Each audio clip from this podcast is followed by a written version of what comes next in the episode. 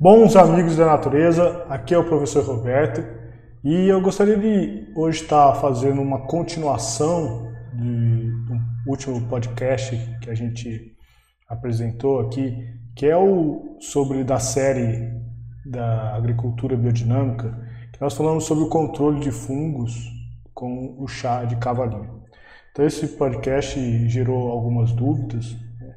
e aqui eu gostaria então de fazer uma segunda parte é, e responder algumas dessas perguntas. Né? E, e, vou deixar aqui quem não assistiu, então esse primeiro podcast, vou deixar o link aqui na descrição para estar tá assistindo. E quem fez as perguntas foi a Grace de São Francisco de Paula, no Rio Grande do Sul. Ela que é aluna do Preparado da Luz. E ela faz as seguintes é, perguntas, né? Ela tem, na verdade, as seguintes dúvidas. Ela, ela então quem ouviu o podcast da cavalinha, né, a gente falou que você precisa estar tá fervendo a cavalinha né, durante uma hora, pega, utiliza 10 gramas de uma cavalinha seca e tá aí fervendo durante uma hora aproximadamente. Né? Então ela pergunta, né, se precisa, né, se tem problema estar seca ou não, né? ou seja, se precisa exatamente estar seca. Então eu já posso dizer a, a prática de secar é utilizada mais para fins de armazenamento. Então qualquer planta medicinal você pode estar tá utilizando diretamente ao você logo que você colher. Na verdade é até melhor porque ela estará aí é, com suas propriedades organolépticas aí muito mais aguçadas. Então é, a gente fala para estar tá secando quando você não vai utilizar na hora. E aí a gente indica secar a cavalinha, né, espalhar bem ela e de uma maneira que tenha uma boa circulação de ar. Então lembrando que então, novamente, né, quem viu o podcast passado, a gente disse que a cavalinha está relacionado com a sílica e nós, quando nós falamos de sílica, nós estamos falando da luz. Então, assim como o preparado 501, que é o preparado de luz também, precisa ser armazenado com luz do sol, né? e não estou falando aqui para que ele deve ser direto na luz, tá? Nenhuma a planta medicinal não se seca diretamente, né, o sol direto, mas sim com a luz é, e principalmente a cavalinha. Então aí nós vamos precisar de uma iluminação, nós vamos precisar de uma ventilação e a gente fala aí é, para não amontoar a cavalinha. Então sim, você pode utilizar direto a cavalinha, né, colheu e já utilizar ela, ou você pode secar. Agora, se você secar é, para armazenar e você precisa secar bem, né, porque qualquer aspecto de umidade, assim é qualquer planta medicinal, né, qualquer planta que você queira é, secar, você precisa de ter ventilação né, e, e, iluminação de maneira que não, não, não apodreça a planta e que gere fungos na planta e ela se deteriore. Né? E aí pergunta se essa a fervura precisa ser com a tampa fechada ou não. Então vamos lembrar aqui de alguns conceitos para de fazer chá. Né? Então lembra que aqui nós não necessariamente estamos fazendo um chá. É um chá, mas nós podemos ir além do chá aqui, porque nós estamos falando, falando de um preparado. Né? Alguns podem dizer que pode ser um, um fitoenergético, né? ou seja, por quê? Quando você fala de um chá, né, nós estamos falando mais, né, devido a, a gente às vezes a gente fala do chá devido à técnica de extração. Mas aqui, quando a gente fala de um chá fitoterápico, nós estamos falando de extração dos princípios ativos do chá fitoterápico. E aqui nós vamos além. Né? Quando a gente fala de um, de um preparado, homeopático, biodinâmico, e aqui um, um preparado fitoenergético. Né? Nós estamos falando de, do aspecto dos outros corpos, além do físico, nós estamos falando aí dos aspectos energéticos, dos aspectos de vibração, então nós estamos indo além. Tá? Então lembrando, quando a gente, vamos pegar o conceito do, de fazer um chá normal, né? um chá fitoterápico que a gente, chá que você toma no dia a dia. Lembrando que quando a gente faz o chá, existem né, duas é, existem mais formas aqui, mas vamos colocar duas aqui. Existe o processo de infusão e o processo de decocção. Então tem mais processos, mas vamos, vamos falar aqui, vamos comparar esses dois. É, lembrando que a infusão ela, ela é diferente da decocção no sentido da intenção e do tipo de planta com que você quer estar tá extraindo. Aí, então, novamente, aqui nós estamos falando do princípio fitoterápico, tá? de extrair os princípios ativos e todos os princípios terapêuticos do chá. Então, quando a gente fala de infusão, nós utilizamos. Qual é a diferença entre a infusão e a decocção? A infusão você faz é, quando você utiliza partes mais frágeis de outras plantas, como por exemplo, você pode você faz um chá de camomila, um, chá de cidreira, né, de dente de leão, né? E nós vamos ver que o próprio chá, se você quiser tomar o chá da cavalinha, ela vai ser por infusão. E a infusão, você, o que, que você faz? Você não ferve a planta com a, com a água, você não ferve a água e a planta ao mesmo tempo. A infusão é um processo que você esquenta a água é, e depois você coloca a planta. Então você não fica fervendo a planta lá na sua panela né?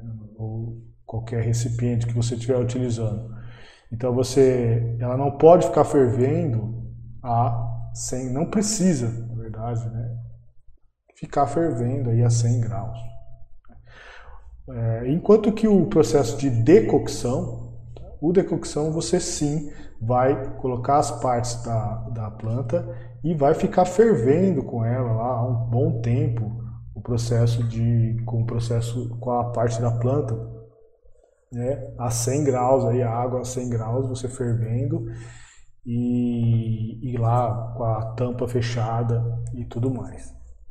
Então geralmente é claro que a decocção para um chá normal você é, vai utilizar e vai vai ferver a 100 graus aí uns 10 minutos, 15 minutos, depende da planta.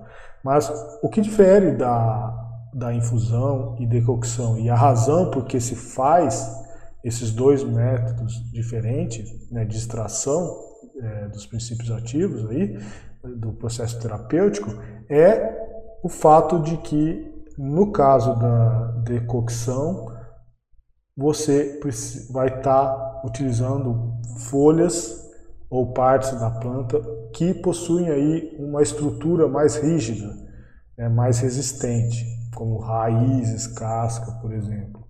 E, e a infusão, como eu falei para vocês, ela vai utilizar né, é, partes mais frágeis. Tá?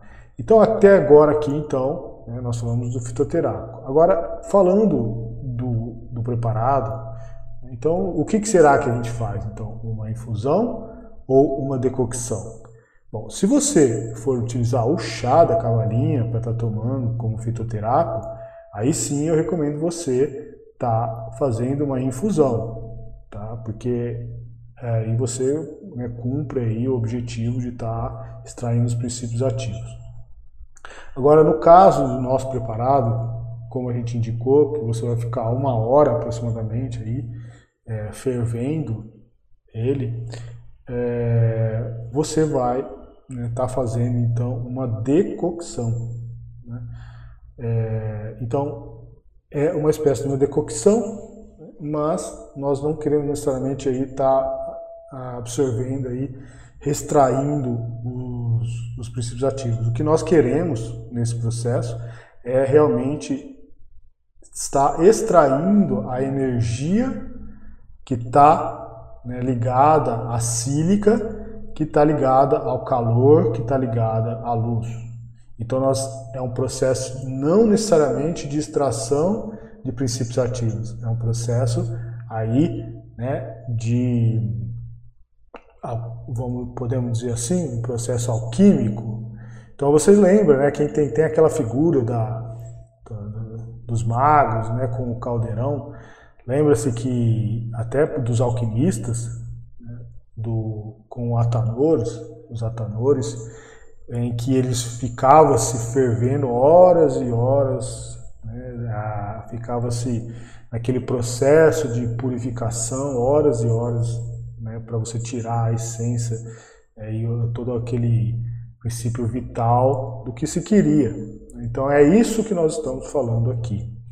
Então imagina realmente aí que você vai preparar, vai estar extraindo essa energia vital que é da que está relacionado com a sílica, está relacionado com o calor, e você vai estar tá extraindo isso né? e vai estar tá impregnando, claro, na água. Tá? Então essa é a grande diferença. E eu comentei que a dose, então respondendo mais uma pergunta dela, que ela quer saber se pode, quanto que pode se diluir, é né? isso aí.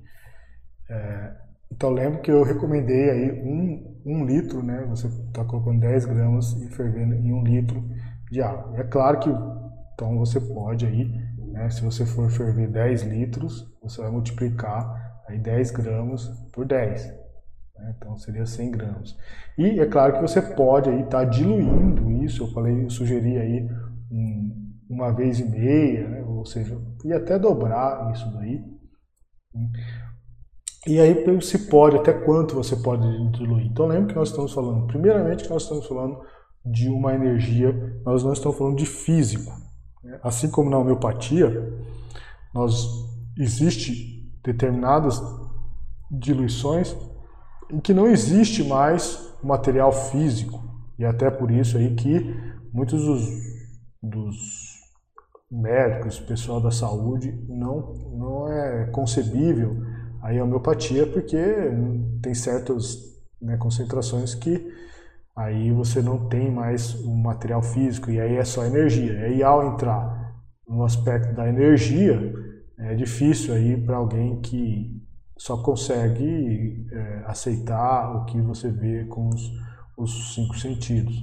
E aqui então nós estamos falando dessa energia que ela é uma informação e que ela é aí inteligente, uma informação, existe uma inteligência. Então, imagine aí é, que você, você, essa inteligência, essa informação está impregnada.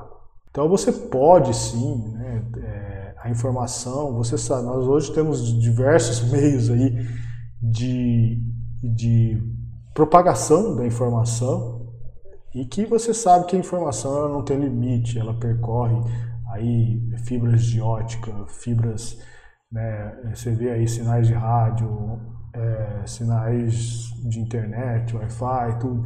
Isso é informação correndo em uma energia eletromagnética. Então é assim que acontece essa energia, da mesma maneira. Você vai estar, tá, ao diluir, você, essa informação vai estar tá passando. É claro que é, talvez aí quanto mais concentrada é, a sua poção aí, é maior e mais eficiente. E lembra que é, não, tem, não tem, assim como a homeopatia, né, é, é difícil, né, não tem necessariamente aí efeitos, efeitos colaterais. Né. Eu sugiro você, se você fizer aí um litro, você no máximo aí você vai estar tá diluindo aí até 5 litros, até 10 litros. Então, uma bomba costal que tem 20 litros, então você não precisa necessariamente estar enchendo a bomba, então você coloca metade da bomba de 20 litros. Você vai estar aí, pode utilizar então um litro, enche meio, meia bomba costal e, e tá ótimo, tá diluindo e você pode estar tá colocando lá. Né? Então se você quiser colocar, faz 2 litros, aí você enche uma bomba costal de 20 litros inteiro, ou faz duas de 10. E aí a pergunta é quantas vezes nós temos que pulverizar? Então lembrando que primeiramente esse é um processo preventivo Então eu vou falar para vocês né, que vocês conseguem aí prever, né, tanto agronomicamente, você consegue prever uma infestação de fungo ou não. Dependendo só do clima, do tempo, você consegue saber se e a cultura, o tipo de cultura, a fase da cultura, né, consegue aí prever se vai haver uma, uma, uma infestação de fungo, tá? Agora, se você de repente você começa a aplicar quando você vê só os primeiros sinais. E aí, então aqui eu indico, né, ao você ver os primeiros sinais de fungo, é, você aplica, aplica e aí você pode aí esperar uma semana, você vai ver já o resultado, porque é, possivelmente vai sumir, né, a grande chance de sumir esse, essa infestação inicial, que se você não aplicasse aí, com certeza estaria aí, é, estaria infestando, pode infestar toda a sua lavoura e você ter grandes perdas. Então você aplica, vê os primeiros sinais, aplica, acompanha uma semana depois e aí se você vê que parou, você tranquilo, encerra a sua aplicação. Ou se você vê que está começando a querer voltar, né, e você aplica de novo. Porque você vai ver que o fungo ele ataca uma determinada fase da planta. Depois que ela passa daquela fase, é, é difícil o fungo tá, é, tá atacando. Mas nós vamos falar que, como eu falei para vocês, existem é, agora aqui respondendo, já aproveitando para responder uma pergunta que ela perguntou sobre a Lua. Né? Qual, qual é a relação? Porque eu citei isso no podcast é que eu falei que você consegue prever, até utilizando o calendário né, biodinâmico, você consegue prever quando as forças da Lua estarão é, predominando. E por que a, as forças da Lua em relação ao fungo? Né? O que, que tem a ver? Qual é essa relação? Bom, nós sabemos aí pela pessoal aí que estuda a biodinâmica, nós sabemos que a Lua ela traz as forças da Lua, vai trazer a força da escuridão, vai trazer as forças da umidade, vai trazer o elemento água e vai trazer aí as forças de reprodução. Então, é, só esses três elementos aí é tudo que um fungo um fungo gosta, tudo que um fungo quer. Todo mundo sabe que um lugar escuro, um lugar úmido, favorável aí e é propício para um fungo estar tá desenvolvendo. E aí você traz aí a, a, reprodução, a força da reprodução junto, ou seja, há uma reprodução, né, um, há uma explosão da procriação né, da, de, de fungos. Então você estudou no calendário, você sabe que a Lua, quando a Lua está no sentido de Lua cheia, né, ela, ela indo para ficar cheia, essas forças vão se potencializando. Então, forças escuridão, forças do escuro, né, que seria uma força contrária à da luz.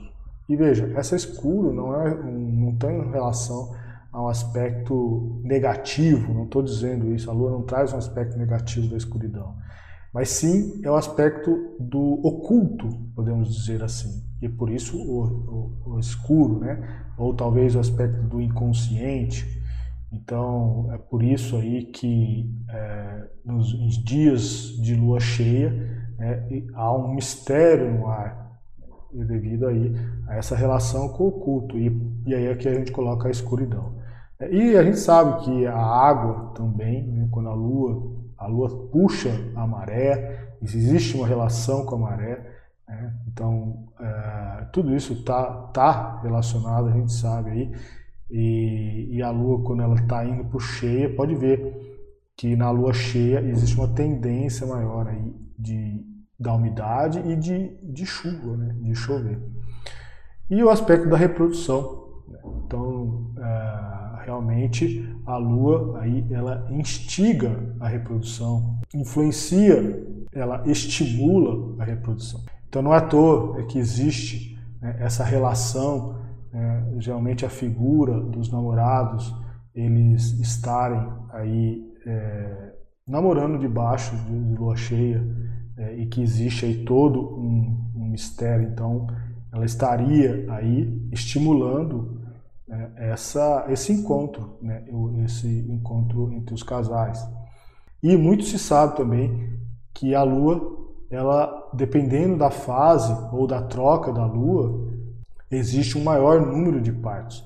Então, até os médicos sabem, né? Ah, mudou a Lua, de repente todos os bebês resolvem nascer, né?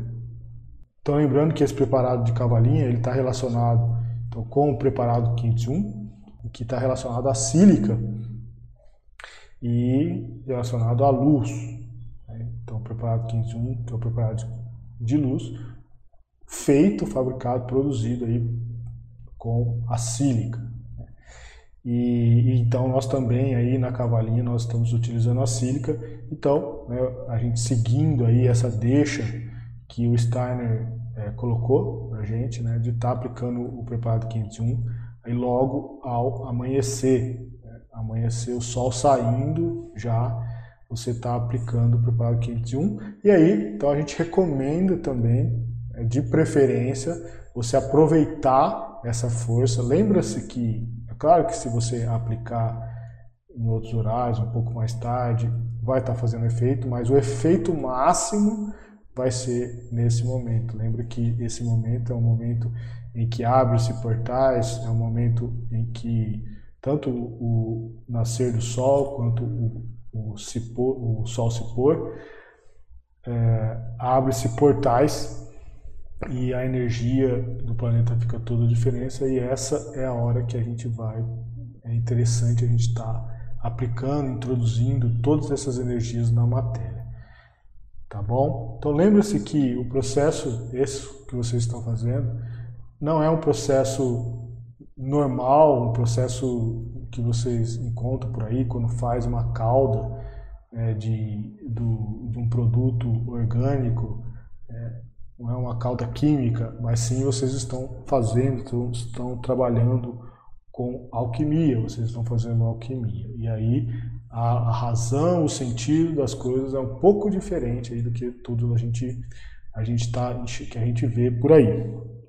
Tá? E você pode sim aí estar tá aplicando também no composto. Tá? É muito interessante, você pode aplica sim no composto, se você tiver sobrou, né? você aplica no composto, tá? aplica em algum material, algum é, alguma biomassa que você tem também em decomposição, tá?